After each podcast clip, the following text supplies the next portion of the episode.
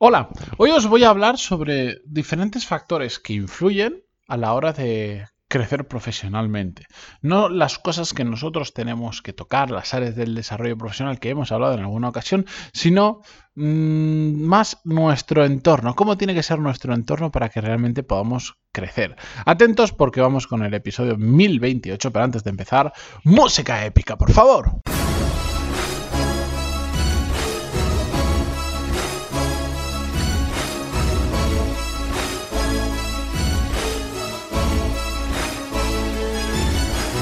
Muy buenos días a todos, bienvenidos, yo soy Matías Pantaloni y esto es Desarrollo Profesional, el podcast donde hablamos sobre todas las técnicas, habilidades, estrategias y trucos necesarios para mejorar cada día en nuestro trabajo. Como os decía, eh, a la hora de poder crecer profesionalmente, justo es que muchas veces lo que hago es eh, reproducir o reflexionar sobre conversaciones que he tenido últimamente con alguien. Y hace poco estaba hablando con, eh, con un oyente de Core Skills, que, con un oyente del podcast que me llamó por un tema de Core Skills, un saludo desde aquí a Tony, eh, y hablábamos sobre el tema de, bueno, pues cuando uno le pone mucho empeño a su trabajo, cuando mm, cambia el chip de la cabeza, eh, deja de, quiere salir de ese estancamiento y quiere empezar a hacer las cosas bien y empieza a darle duro, a ponerle cabeza, a esforzarse, a hacer las cosas bien, pero que no siempre sale. Y no siempre sale porque me he dado cuenta que hay un... Eh, me dijo Tony una frase que me gustó muchísimo y es que... Um, para poder hacer realmente cosas mm, buenas a nivel profesional necesitas estar en un entorno que te permita brillar. Y esto me parece una muy interesante reflexión con la que estoy pues 200% de acuerdo y sobre la que quiero hoy pues daros mi opinión. Y es que es así. Es así y lamentablemente eso hace que por más que nosotros empujemos muchísimo, lo hagamos con cabeza, toquemos las teclas adecuadas, desarrollemos habilidades y, y, hagamos las cosas bien en general y con un foco concreto para mejorar, no siempre, no siempre es tan fácil. ¿Por qué? Porque el entorno profesional en el que tú estás tiene que permitirte brillar. Pongo una analogía muy clara. Tú puedes ser uno de los mejores jugadores de fútbol del mundo, pero si estás jugando en tercera B en la Liga de Brasil, pues en tu equipo, aunque tú mm, hagas maravillas, no dejas de estar jugando en equipos que vas de pueblo en pueblo con un autobús todos los fines de semana y que no vas a brillar todo lo que podrías brillar porque el entorno no te lo permite. En cambio, si eres el mejor jugador del mundo y estás en un gran equipo, en una gran liga, me imagino, no soy un gran entendido de fútbol, pero me imagino que las, las mayores ligas del mundo principalmente están en Europa, estás en un entorno que te permite brillar. No solo... Mm, porque vas a jugar contra los mejores, te van a ver los mejores jugar, sino porque vas a tener compañeros que te pueden seguir el ritmo. Aunque tú seas mejor, vas a tener compañeros que te van a ayudar a ser mejor. Tú eres muy bueno y juegas en un equipo muy malo, lo harás bien, pero no brillarás tanto como puedes brillar cuando tienes cuando, cuando todo el equipo te acompaña y entre todos pues sois capaces de ganar la liga, la Champions o el torneo que se hayan inventado de turno que sea. Pues aquí pasa exactamente igual. Tú puedes ser muy bueno, poner toda la voluntad del mundo, toda la cabeza, todo el esfuerzo, pero si por ejemplo te topas con un jefe que es un limitante muy grande porque pues, casuísticas hay muchas, pero todos eh, nos vendrá a la cabeza el ejemplo del típico jefe que no quiere que tú destaques porque quiere destacar él y piensa que es una competición y piensa que, mm, que si tú destacas se le va a acabar a él el trabajo o que si hay un ascenso eh, pues se lo van a dar a, te lo van a dar a ti no se lo van a dar a él etcétera etcétera de hecho ayer justo leía el email de un eh, de un oyente del podcast de, un, bueno, de hecho es cliente de Core que me, que me contaba una casuística similar que le había pasado. Que le habían seleccionado como para trabajar en un equipo especial dentro de su empresa y su jefe fue el que puso el grito en el cielo que cómo lo podían haber cogido a él, que no era justo, que no sé cuánto, y por evitar una guerra interna dentro de la empresa, eh, pues a él lo tuvieron que sacar del proyecto, no porque no valía, de hecho lo seleccionaron porque valía mucho a pesar de llevar poco tiempo en la empresa, pero como una persona que acaba de llegar va a ocupar un puesto así, pues su jefe se encargó de tirarlo para atrás. Esto ocurre, lamentablemente ocurre, me encantaría decir que no ocurre, pero la realidad es que en los puestos de jefe o compañeros o donde sea, en muchos sitios hay muchos inútiles, de estos que no nos explicamos cómo es posible que hayan llegado a esa posición, por ejemplo. Es así y existe.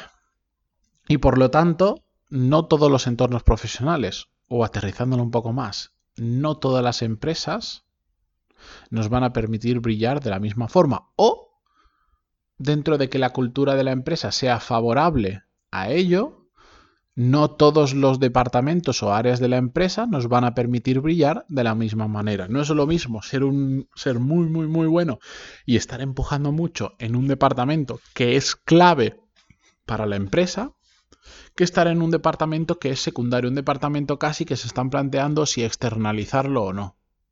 No es lo mismo, no tienes las mismas oportunidades de brillar, porque ante el mismo trabajo uno de, en, una situación, cuando estás en un departamento que es clave para la empresa, va a destacar más tu buen hacer y en el otro, que es prácticamente externalizable esa área de la empresa, va a pasar muchísimo más desapercibido.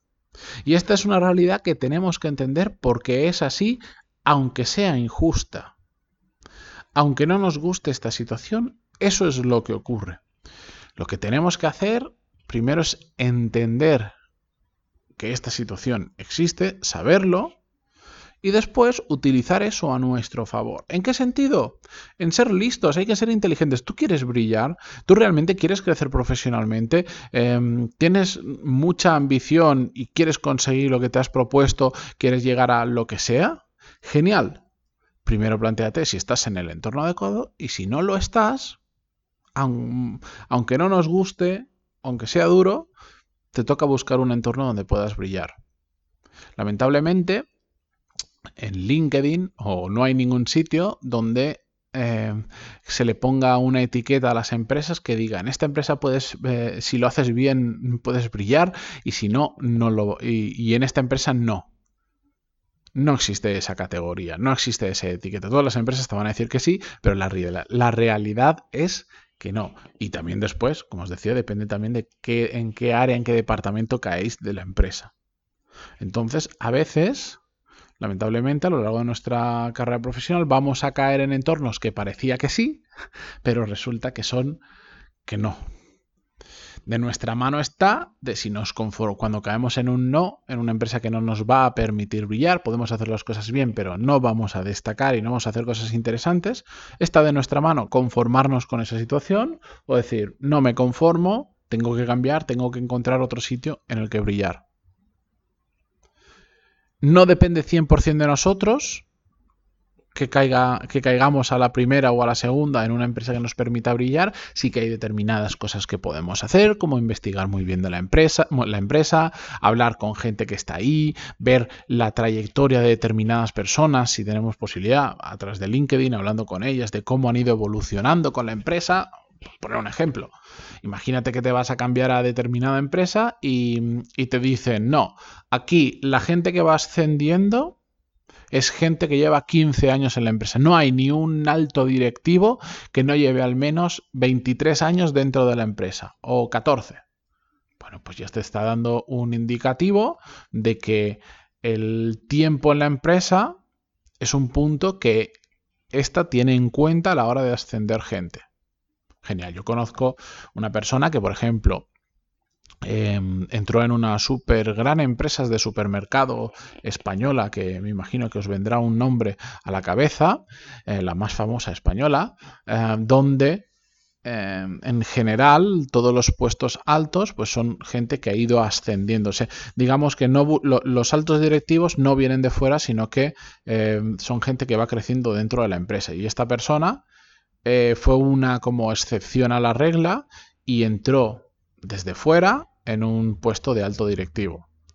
Y, sufrió prácticamente acoso por decirlo de alguna manera, le mm, tuvo que lidiar con muchas tonterías simplemente porque venía de fuera y encima era una persona joven versus si todos los altos directivos son gente que ha hecho carrera en la empresa, suele ser gente pues que ya lleva unos cuantos años y por lo tanto que tiene unos cuantos años y este era uno que venía de fuera, un chaval joven y encima haciendo una cosa que el resto prácticamente ni entendía lo que estaban haciendo. Pues cuando digo acoso no lo entendáis como algo que, no podía vivir, pero, pero que tuvo que pelearse con, con, muchas trabas mentales de muchos otros directivos, muchas envidias y muchos recelos. Bueno, pues si vosotros, yo ya sé, por ejemplo, esa empresa funciona así. Si yo quisiera meterme en esa empresa, ya sabría que es complicado, porque yo no voy a esperar 7 o 10 años para poder brillar en una empresa. Si yo ahora buscara una empresa en la que trabajar, una de las cosas que miraría con muchísima, muchísima cautela y me tomaría mucho tiempo para ello si es necesario, es en entender si es un espacio para mí, para brillar, o si no puedo permitirme ese tiempo. Pues esto también puede ser el caso de decir, yo no estoy para estar un año buscando empresa, necesito trabajar porque se me acaba el dinero, tengo que mantener una familia, lo que sea. Bueno, entraría en un sitio que creyera que es adecuado pero me pondría a mirar como una bestia si es un entorno para brillar y si no me y si veo rápido que no es un entorno para brillar estaría buscando el siguiente. Pero ya desde lo que he llamado en alguna ocasión y tenéis un episodio sobre ello no me acuerdo el número que es em, em, trabajos de supervivencia, trabajos que te mantienen económicamente, pero que te sirven como de lanzadera para el siguiente, porque mientras vas ganando dinero por ahí puedes vivir, incluso ahorrar, pues mm, vas buscando con tranquilidad en la empresa exacta, la buena, la que sí va a ser un, punto de inflexión dentro de tu carrera profesional. Pero esto que os digo, yo sé que mucha gente dirá, sí, todo esto es muy bonito, pero yo después en la, en la práctica no sé cómo hacerlo. No hay un manual de instrucciones, es un poco utilizar el sentido común. Mm, no hay que entrar en las, empresas, en las empresas por el nombre que tienen solo, ni por la persona que te ha entrevistado. Hay que ver el contexto general y hay que hacer un poquito de esfuerzo cuando entramos en un, cuando estamos viendo una empresa y pinta de que si vas a, focalizarte en 10 empresas que vas a tirar currículum, que vas a intentar entrar, pues igual es un poco más complicado hacer un estudio grande. Pero si ya vas pasando proceso y de esas 10 te han llamado de 5 y de esas 5 estás en 3, que estás ya en entrevistas presenciales que dice puede ser que salga, de esas 3 ya sí puedes dedicarte a contactar con gente de LinkedIn, buscar si conoces gente conocida que trabaje ahí, ver quién ha trabajado antes, intentar hablar con ellos, pedir en las entrevistas de trabajo si realmente vales la pena como profesional, te puedes permitir determinados lujos, como decir, oye, es que eh, me gustaría además hablar con tal y tal perfil, con quién va a ser mi jefe, o con la persona, si es una empresa que tiene un tema de talento, con la persona que lleva talento, hablar con esas personas y, extraer información y ver si es el sitio que te cuadra. Estamos acostumbrados a que sea la empresa la que pregunte y nosotros respondemos. Em, pero tenemos que ser lo suficientemente buenos para que nosotros también podamos hacer preguntas y ellos se sientan en la obligación de respondernos. Es así de fácil.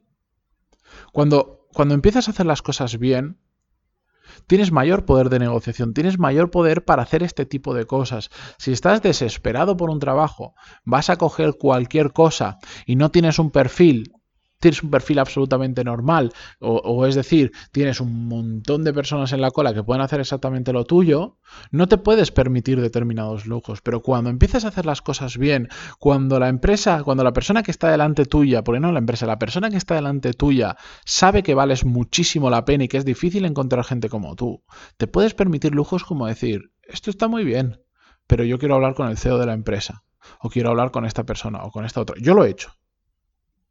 Os lo digo, yo lo he hecho. Pero he sabido calibrar en qué momento de mi carrera profesional he podido hacer estas cosas y en qué otros momentos no he podido. Afortunadamente, pues hoy me puedo permitir ese lujo, pero es que es importantísimo. Yo si trabajo para alguien no me meto en un sitio donde no pueda brillar, por empresa, por departamento, por cultura o por lo que sea. Y creo que vosotros también deberíais hacer esa reflexión porque a mí no me gustaría nada saber que, hay gente escuchando esto, que vosotros que estáis al otro lado, que hay gente muy buena que está, me consta, porque me lo decís, apretando muchísimo para mejorar profesionalmente, pues a mí personalmente me jode saber que hay gente apretando tanto y que cae en la nada simplemente porque no, no porque no lo esté haciendo bien o no se esté forzando, sino porque no está en el entorno adecuado para brillar. Así que plantearos, haceros esa reflexión ahora mismo que termino el episodio. ¿Estoy en el lugar adecuado para brillar? ¿Dónde está mi techo profesional de esto de la empresa? ¿Realmente se puede? ¿Es una empresa que está en crecimiento o está en decrecimiento? ¿Todos los jefes tienen como mínimo 15 años en la empresa o aquí eso da igual y realmente vale el que merece la pena? ¿Tengo un jefe que es un impedimento para crecer porque me va a poner barreras o no? ¿O todo lo contrario? Que le puede fastidiar que me vaya a otro puesto o a otro departamento, pero no me lo va a impedir. Son ese tipo de preguntas que os tenéis que hacer para, para entender un poco más si estáis en el entorno adecuado para lo que vosotros queréis conseguir que también hay muchas otras personas que escuchan esto porque les gusta, pero dicen, bueno, yo ahora mismo, a ver, si intento mejorar, pero tampoco tengo necesidad de hacer un gran cambio, sé que mi jefe, pues puede ser que igual en esta empresa no tenga mucho más recorrido de lo que tengo, pero me gusta porque está cerca de mi casa, porque está bien pagado, porque es un trabajo que controlo, porque me llevo muy bien con los clientes, porque estoy a gusto, ya está. Perfecto. Perfecto. Lo importante es que eh, estemos alineados con lo que queremos, con lo que hacemos y con, con nuestro entorno, no a nivel metafísico, sino, joder, si tú eres una persona ambiciosa y estás empujando duro para eso, hombre, pues mm, detecta dónde tienes los cuellos de botella. Si tu cuello de botella es la propia empresa en la que ya no puedes ascender más o sabes que es muy complicado, pues, pues intenta quitar ese cuello de botella, por supuesto, si no te vas a estancar. ¿De acuerdo? Así que esa reflexión os dejo para que la hagáis ahora vosotros. Mañana volvemos para terminar la semana. Gracias como siempre por estar ahí, por vuestras valoraciones de 5 estrellas en iTunes, vuestros me gusta y comentarios en iVoox y hasta mañana. Adiós.